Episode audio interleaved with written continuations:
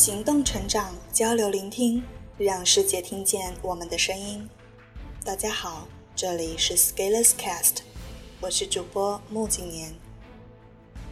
今天和大家分享的是 Scalers 的第九百一十二号文章：学习不要怕走弯路。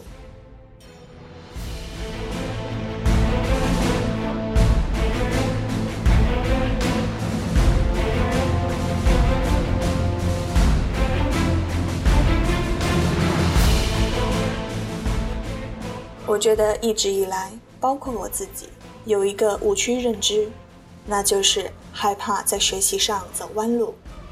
而为了避免这个弯路恐惧，于是做了很多事情，好像以为自己提高了速度。最近几年，我却对这个问题有不同的看法，今天与大家分享。你现在能看到许多教育或者培训的宣传，很多会以这样的口径宣传。我们很有经验，可以帮你少走弯路哦。我们知道很多牛逼的方法能够让你速成。我们很牛逼，可以帮你省力。于是我们看到这些就很动心。哇塞，有一个很好的技巧和诀窍，我只要用了就可以法力无边一样。其实这个换一个场景很像。我现在有一个赚钱的机会，只要你投入两万，就能在一个月翻倍到十万。我现在有一个好的项目，只要你拿钱进来，过半年就是十倍的收益。恭喜你中奖了，一辆奔驰，请把手续费打到我们的卡上。巴拉巴拉巴拉。每次看到这样的文案，其实我就想说，你要是那么牛逼，为什么不直接给我钱呢？这些其实是在利用人们的心理，比如投机取巧，比如害怕投入没有收获。说回到学习的问题，我们对于弯路的恐慌，本质上还是来自于一种稀缺恐慌。稀缺的问题其实是来自高度和格局的问题。高度和格局是因为接触过的案例少，比较容易被唬住，同时不会思考，喜欢让其他人帮你下结论。王兴说过，人们为了逃避思考，愿意做任何事情。而高度和格局的层次问题，又来自于行动量的缺乏。所以你看，这些毛病都精准的等价了起来，一环扣一环，让你不得翻身。所以我们想学习突破，我们想成长进步，但是问题来了，我们只想按照我们以往的路径依赖来追求学习进步。所以一方面你想进步，但是你又不愿意付出。一方面，你希望自己变得更好，但是你又不去做任何事情。然后你开始学习了，又觉得这个可能是弯路，内心没有安全感。你怕个毛线呢？走了弯路又怎么样？会死吗？其实学习不要怕走弯路。首先，学习如果要让你变得进步、有高度，那么你就应该像一个有高度在进步的人那样思考。不应该去介意一些低层次的问题，而怕走弯路就是一个低层次的问题。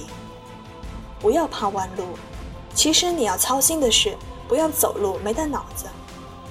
弯路有弯路的价值，通常来自于你的偏见、盲点、感知偏差以及自以为是。你会一直带着这些毛病前行，直到你有一个很明显的感知，而弯路只是一种表现形式。让你开始意识到身上的一些问题，而这个时候，脑子的作用就是告诉你，这个地方我是为什么走到这里的。如果你能总结得好，下次你就不会旧病复发了。但是人们总是恐惧思考，所以臭毛病不会改，抓不住核心，下次还是犯一样的问题。虽然表面上不一样，但实质还是相同的。其次，要相信凡事发生必有其价值，终将有利于我。朝着弯路趟过去，把弯路走直了。这句看上去有点鸡汤，但是是一个心态问题。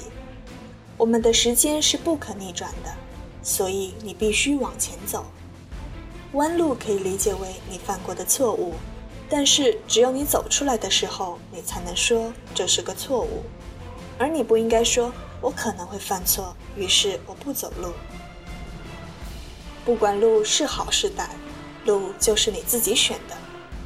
你水平的外显就是你的生活。在学习的路上，每个人都要构筑好自己的钢铁长城。这一块块的砖，只能由你自己搬到自己的脑子里。任何试图通过其他人来为你走捷径的行为，都会在未来让你遇到瓶颈，也就是基础没有打好，盖到高处发现楼歪了。但是我们的核心在于没有行动量，所以走不出弯路，所以我们想逃避弯路，然后我们为逃避付出的精力，其实已然可以让我们走出弯路了。前面说了。人们为了逃避思考，愿意做任何事情，人性如此。你可以任性的去规避弯路，这是价值观的问题。但是我却相信，走到某天会发现遇到瓶颈，瓶颈就是你觉得自己再也无法突破，而这个时候一定要记得，那些你曾经自以为是逃避掉的弯路。还是那句话，出来混都要还的。